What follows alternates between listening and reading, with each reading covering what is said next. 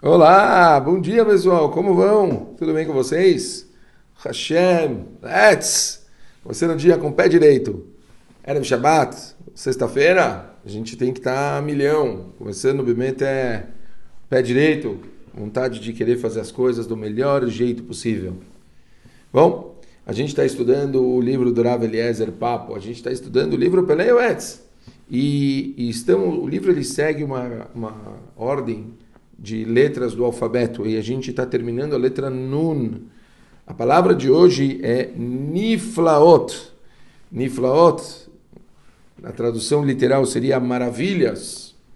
Vamos ver o que fala o Rav Eliezer Papo. Ao lembrarmos os milagres que Hashem fez para nós, tornamos-nos merecedores de termos sido poupados da nossa desgraça. Os salmos proclamam os milagres e a bondade do Todo-Poderoso. É maravilhoso inspirar-se através do significado de seus versículos. Recite Terrilim para a tua família todos os dias, santos e em outras ocasiões. Leia-os na sinagoga, ao invés de conversar. Conte as maravilhas que Hashem fez para Israel, para outros indivíduos e para você. Assim, as outras pessoas aprenderão a ti, de ti, a louvarem e proclamarem a grandeza de Akadosh Baruch Hu. Sua glória se intensificará entre os homens. Pashut, a importância, mais uma vez, da gente agradecer a Kadosh Baruch por tudo que a gente tem. A importância da gente prestar atenção em detalhes e valorizar as menores coisas que existem. Toda a criação ela é linda, ela é maravilhosa, mas a gente tem que aprender a valorizar ela.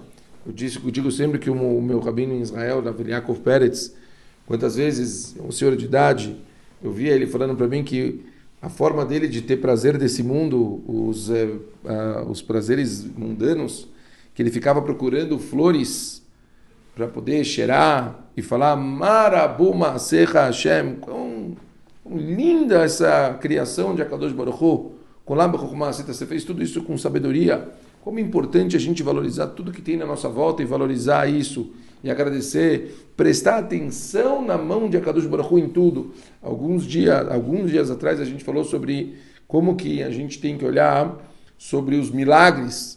Maravilhas, acho que o princípio seria o mesmo, a gente prestar atenção em tantos detalhezinhos, em tantas coisas bonitas que a gente tem na nossa volta e saber valorizar e saber ver a mão de Akadosh Baruch Hu e principalmente saber agradecer.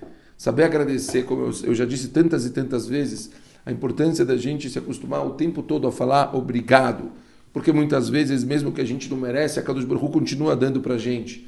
E que coisa linda!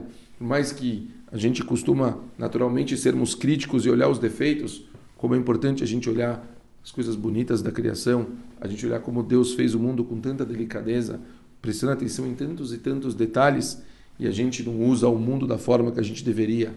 A gente deveria se acostumar o tempo todo a estar agradecendo por tudo que a gente tem. Por exemplo, a gente vai entrar agora Shabbat Kodesh, um dia só para curtição, um dia para a gente curtir a família, um dia para a gente curtir comidas gostosas, um dia para a gente curtir é, sinagoga, estudar um pouco, ter um clima de tranquilidade, não estar tá estressado, não estar tá correndo atrás de trabalho, não estar tá pensando em problemas.